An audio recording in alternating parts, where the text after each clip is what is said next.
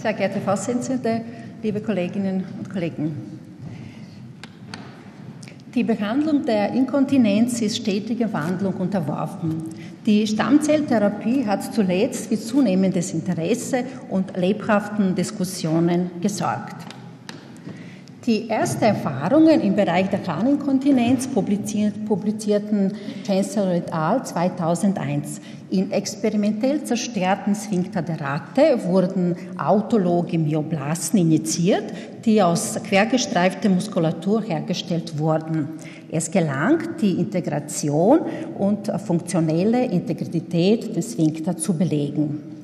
Strasser et al. publizierten 2004 in Schweinenmodell Überleben von, von Zellen von über zehn Wochen. Histologische Ergebnisse dazu ergaben, dass die Zellen einerseits überlebten und andererseits, dass die Myoblasten Muskelfaser bildeten. Aktuell publizierten Mittelberg et al., dass die uretrale Verschlussdruck in direkte Abhängigkeit von Zellzahl steht. Weil et al. differenzierten mesenchymale Stammzellen sowohl zu glatten als auch zu quergestreiften Muskelzellen. Integration und Überleben nach 98 Tagen beim Nager-Modell wurde nachgewiesen. Nach vorliegenden Daten im Tierexperiment starteten 2002 erste klinische Studien. Die von Strasser publizierte Studie umfasst zwei randomisierten Gruppen. In der Gruppe 1 sind 42 Patienten erfasst. Diese bekamen transuretral Ultraschall gezielt Applikation von autologen Myoblasten, Fibroblasten und Kollagen. Die zweite Gruppe umfasst 21 Patienten. Diese bekamen Kollagen in konventioneller Weise, das heißt transuretral endoskopisch. Hier wurden zwei Applikationsmethoden angewendet. Damit ist Aussagekraft dieser Studie fraglich.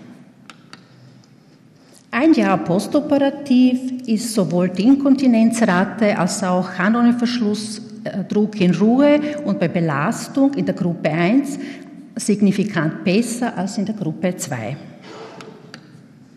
Im Zeitraum von Dezember 2005 bis August 2007 wurden an der urologischen Abteilung des Philiminenspital insgesamt 20 Patienten nach von der Straße vorgestellter Methode behandelt. 14 weibliche Patientinnen, Patientinnen und 6 Männer. Die Indikationen waren Belastungs- und Mischinkontinenz nach frustraner Therapie, Nullipara mit Kinderwunsch und Inkontinenz nach Prostatektomie.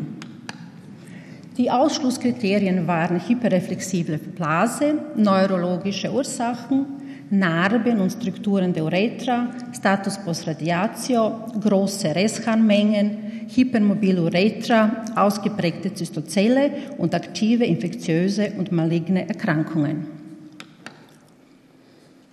Sechs Patientinnen hatten reine Belastungsinkontinenz, acht Mischinkontinenz. Alle männliche Patienten litten an eine Belastungsinkontinenz. Unsere weiblichen Patientinnen waren negativ selektioniert. Das heißt, zehn Patientinnen haben multiple Voroperationen, vier Patientinnen hatten keine, hatten keine Voroperationen. Von sechs männlichen Patienten wurden fünf radikale Prostatektomie unterzogen und ein Patient hat Zustand nach TURP. Die Heilungsrate liegt leider bei uns nur bei 35 Prozent. Das heißt, sechs Patientinnen sind subjektiv geheilt, fünf nach Operation, eine ohne Operation, zwei Patientinnen gebessert, fünf zeichnen keine Besserung, eine Patientin haben wir aus der Kontrolle verloren. Die männlichen Patientinnen, Patienten profitieren nicht davon, das heißt, bei drei zeigt sich geringe Besserung und äh, bei, bei drei überhaupt keine Besserung.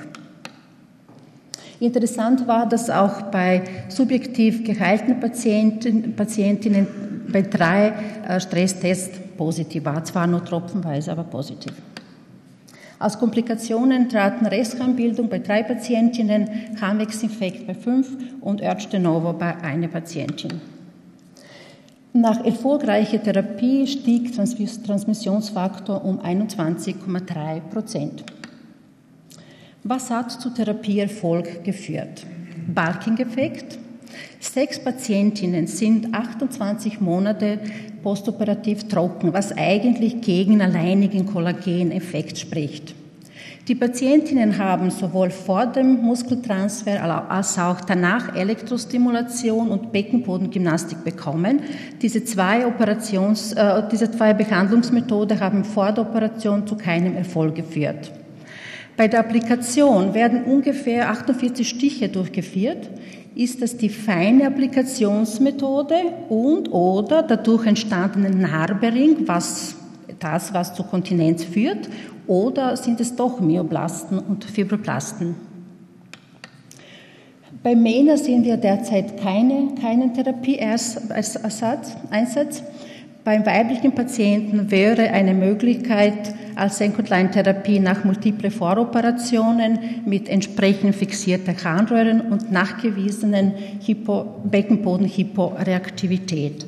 Seit ähm, August 2007 führen wir keine Therapie mehr durch, weil prospektive randomisierte Studien im Vergleich zu Bulking Agings mit derselben Applikationstechnik dringend erforderlich sind, um diese Therapieoption weiterführen zu können.